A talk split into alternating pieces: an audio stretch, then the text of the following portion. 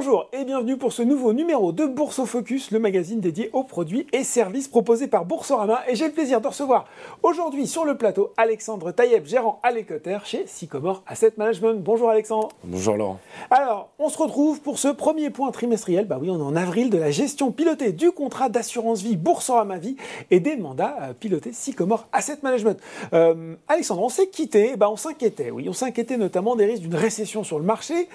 Euh, on va pas refaire toute l'histoire, mais récession qui euh, pourrait ou qui aurait pu être entraînée par le resserrement monétaire très fort engagé par les banques centrales, notamment Fed et BCE. Voilà, euh, c'était un petit peu l'histoire. Et puis finalement, euh, ce risque qui s'était un petit peu dissipé au début de l'année a été remplacé par un autre qu'on n'avait pas forcément vu venir parce que les premiers craquements sont venus du système bancaire, d'abord aux États-Unis avec les difficultés puis la faillite de SVB, ensuite en Suisse avec Crédit Suisse justement.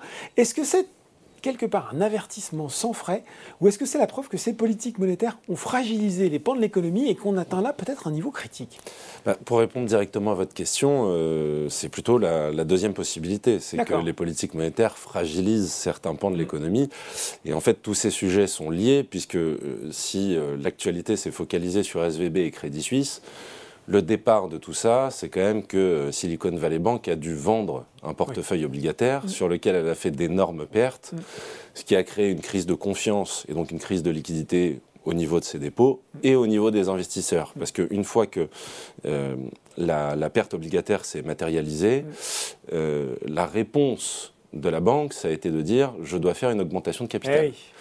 Ça ne rassure pas, c'est pas ah, Ça rassure pas du tout les investisseurs. À, à l'heure d'Internet où on peut s'échanger l'information en une microseconde quand on voilà. est client, euh, c'est pas top. Ça va très très vite. Ouais. Et donc, on a eu cette situation-là euh, avec, euh, avec SVB. S'en est suivi, alors c'est toujours un peu le usual suspect mm. parfait, euh, Crédit Suisse. Fragilisé depuis des années, hein, voilà. on peut le dire, avec une voilà, un rétablissement qui n'était pas vraiment, euh, qui était pas vraiment conforté. Oui, exactement. Ouais. Donc, euh, et donc Crédit Suisse, en fait, ce qui a exacerbé la chose, c'est finalement une interview. Mm. Euh, comme quoi ça a un impact. Ouais, ouais, euh, une interview du, du, premier actionnaire, qui est la Banque nationale d'Arabie Saoudite, où le patron de la SNB, euh, à ne pas confondre avec SVB, nous dit, euh, nous dit qu'il n'y aura pas de soutien mmh. supplémentaire à Crédit Suisse, mmh. quoi qu'il arrive. Mmh. Ce qui était très mal formulé. Et il dit ça genre une semaine, une semaine et demie après ce qui se passe sur SVB. Donc Absolument. Euh, et il dit ça à Bloomberg. Hein, ouais. donc niveau visibilité, on est, est pas mal. Et donc. Et donc là, euh, panique sur Crédit Suisse, les CDS qui montent au plafond, le prix de l'action qui s'effondre, mmh. bank run également, hein, donc mmh. les gens vont retirer leurs mmh. dépôts. Mais ça, c'était un mouvement qui avait déjà commencé euh, depuis le début de l'année. Et donc c'est pour ça que je dis que ces sujets sont liés, c'est que si on a eu des sorties sur les dépôts, mm. c'est lié aux politiques monétaires des banques centrales, mm. qui ont augmenté leur taux, la partie courte, très très fort. Mm -hmm. Et donc on se retrouve avec des taux de dépôt euh, sur vos dépôts bancaires qui sont rémunérés, entre guillemets, relativement faiblement, même mm si c'est positif, alors que vous avez un taux sur le marché monétaire qui est à 4,5 aujourd'hui aux États-Unis. Et quand on a une population euh, américaine qui est très financiarisée, ça, ils le voient assez vite. Donc, et donc a... ils switchent assez vite et leurs assez vite. finalement. Et on a eu euh, quasiment autant de flux entrants sur le marché monétaire qu'on a eu de flux sortants ouais. sur les dépôts bancaires. Ouais. Et donc de même de manière générale, euh, tout est lié dans le sens où vous avez donc la partie courte de la courbe qui a augmenté, mmh. la partie longue qui est restée au même point, donc vous avez une courbe inversée. Pour le le business d'une banque, c'est pas très viable, mmh. puisqu'elle prête à long terme, elle emprunte à court terme. On bien la quantification, mais dans l'autre sens. Hein. Exactement. ouais. Donc là, euh, là, pour les banques, un, ça a été un petit moment euh, difficile à passer. Le marché a aimé aussi se faire peur. Hein. Mmh. Globalement, la situation, au moment où on se parle, a été plutôt bien digérée. Mmh mais on regarde toujours euh, le bilan des banques, euh, on cherche à avoir l'information parce qu'il y a toujours un petit côté euh, boîte noire oui. dans, dans, les bilans des banques. Surtout Alexandre, sur les, sur les banques régionales américaines, on a vu finalement que mmh. le niveau de supervision était un peu plus relâché et que quand on les mettait bout à bout, on n'avait peut-être pas une par une des banques systémiques, mais euh, plusieurs banques qui euh, misent à la une des autres pouvaient être systémiques pour le coup. Oui, oui, oui. Euh, et puis, ce, ce qu'on appelle des petites banques aux États-Unis pourrait s'apparenter quand même à des moyenne, voire ouais. grande banque euh, en Europe, Europe puisque euh, SVB, euh, c'était quand même la 17e ou la 18e ouais. banque américaine, et elle finançait presque 40% des projets renouvelables. Mm. C'est là où nous, ça nous impacte, mm. typiquement dans la gestion mm. pilotée Sycomore, Boursorama, c'est que on, a quand même la thématique environnementale euh, de façon globale. Mm. Et donc ces valeurs-là, elles ont été impactées un petit peu par l'événement par SVB. Mm. Donc ça, ça, a un peu touché euh, tous les pans de l'économie. Mm. Euh, et ce qui globalement a fait un petit peu peur au marché, c'est qu'il y ait un effet de contagion au système et que surtout, mais on le voit, et ça c'est dû encore une fois à la politique monétaire des, des banques centrales, euh, qu'on ait ce qu'on appelle un crédit crunch, c'est-à-dire une baisse très forte de, l'octroi de crédit, ce qui sert quand même euh, à la consommation, à l'investissement et donc euh, au bon fonctionnement du cycle économique.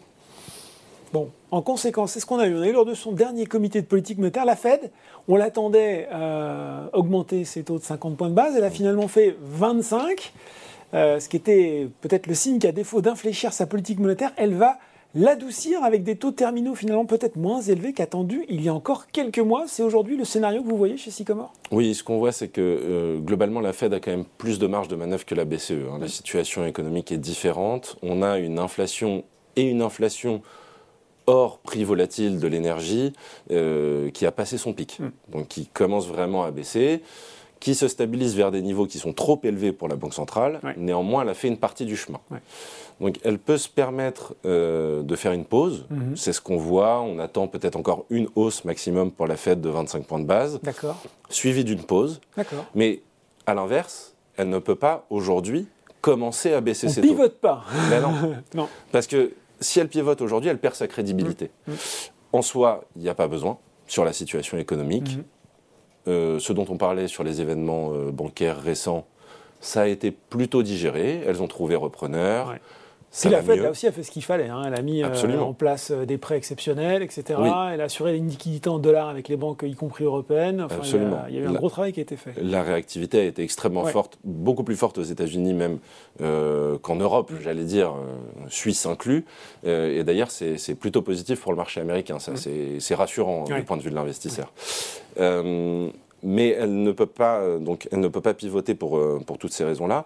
La situation économique tient, on mhm. sent qu'on est en ralentissement, mhm. mais il n'y a pas de récession forte, il n'y a pas d'urgence, il n'y a mhm. pas de, de, crise, à, euh, de plaie à penser qui justifierait qu'on pivote. Donc nous, ce qu'on attend, c'est une pause, mais plus longue que ce qu'on a connu historiquement. Historiquement, une pause, c'est 6 mois. On attend 12 mois, et si c'est nécessaire, et que l'inflation a effectivement continué de refluer, alors la Fed pourra baisser ses taux à partir du premier trimestre 2024. Bon.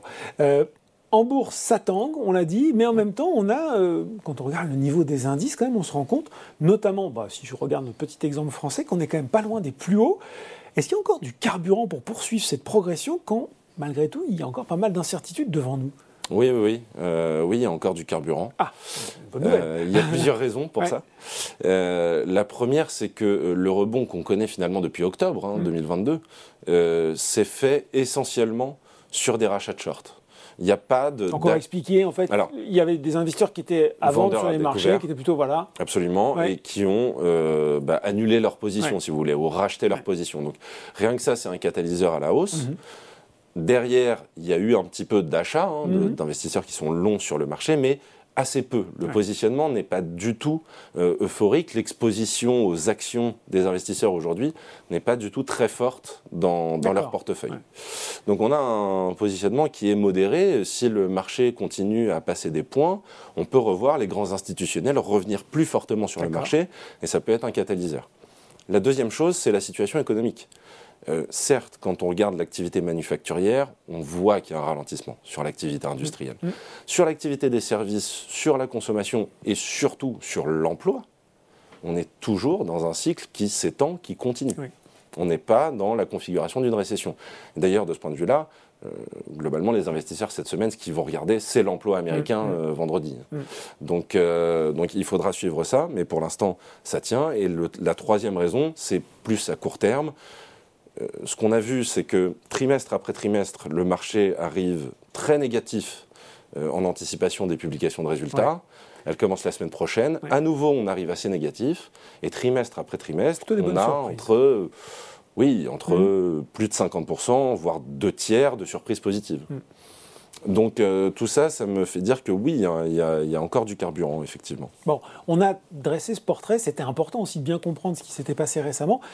L'investisseur qui nous regarde dit Ok, très bien, Qu'est-ce que tout ça, ça implique, entre guillemets Quelles conséquences vous en avez tirées dans la gestion des différents mandats, Alexandre? Si on regarde les récents événements, bon, nous, dans notre gestion, on ne va pas tellement en tenir compte. Parce qu'on est sur une gestion à long terme, mhm. on est sur une gestion avec un biais thématique, thématique de long terme là mhm. aussi. Euh, et finalement, on n'avait pas euh, d'exposition directe. Notamment sur les financières. Sur les financières, en particulier sur les obligations financières, ça, mhm. il n'y en avait pas dans le portefeuille. En revanche, euh, comme je l'avais évoqué précédemment, ça a eu un impact indirect, puisque, comme je le disais, SVB finançait énormément de projets environnementaux. Et donc, on a pu voir les sociétés, notamment du solaire aux États-Unis ou de l'éolien, qui ont quand même sensiblement baissé sur cet événement-là. Mm. Elles ont repris une partie de la contre-performance. On continue d'y croire.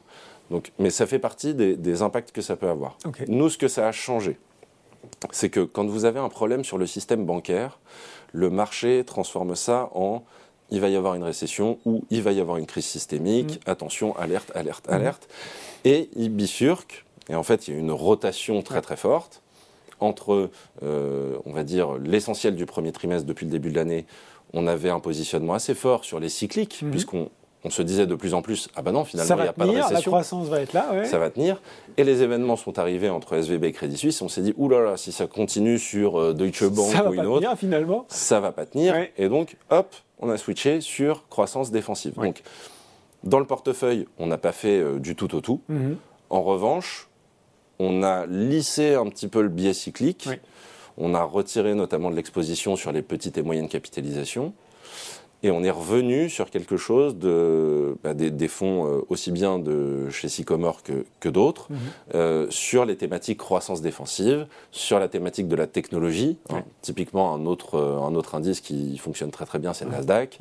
donc voilà, mais en fait, ce qu'on cherche dans un environnement incertain, c'est pas tellement le biais croissance ou value, mm. mais c'est le biais qualité dans tout le spectre de marché. Mm. On cherche des bilans de qualité, on cherche des sociétés qui vont délivrer et qui délivrent de façon régulière. Mm.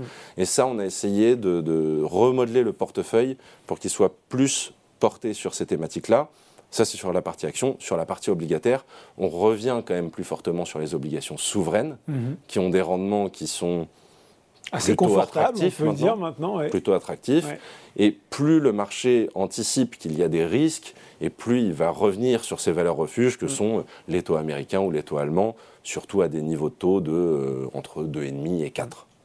Bon là Alexandre, on s'est fait le, résumé, si je puis dire, de ce premier trimestre. Euh, quels sont vos scénarios pour la suite de 2023 Alors c'est très compliqué de se prononcer sur 2023 évidemment. Vous n'avez pas de boule de cristal avec vous J'ai pas de boule de cristal et surtout euh, cette boule de cristal, elle est quand même très changeante. C'est-à-dire que je ne sais pas si vous vous souvenez, mais les années précédentes, quand il y avait une rotation sectorielle ou une rotation de style sur le marché, mm on en parlait quasiment toute l'année. C'était le, c'était le constat de l'année. Bah oui, là, ça a complètement switché.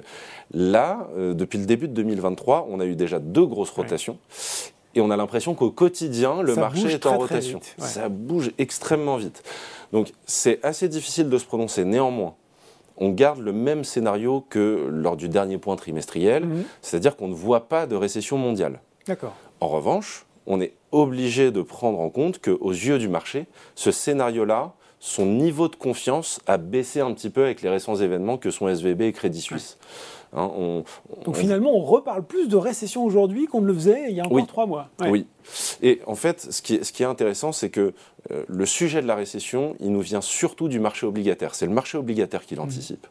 Quand on voit les taux, quand on voit la courbe, euh, ce que nous dit le marché obligataire, c'est récession forte dans les 12 mois et pivot des banques centrales fort dans les 12 mois. Ah, pas super encourageant, ça. Non, mais à l'inverse, on a le marché action qui, sans volume, est au plus haut. Ok.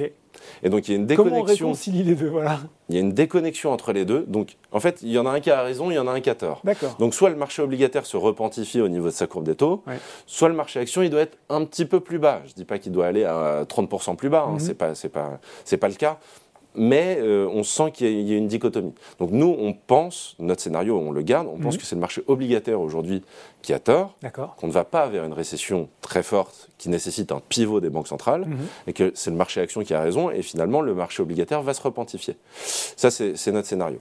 Et euh, ce que ça implique en termes de gestion, en tout cas à court terme, je ne vais pas mhm. me prononcer sur l'ensemble de l'année 2023, mais à court terme, comme je le disais, c'est de privilégier la qualité sur tous les secteurs de marché.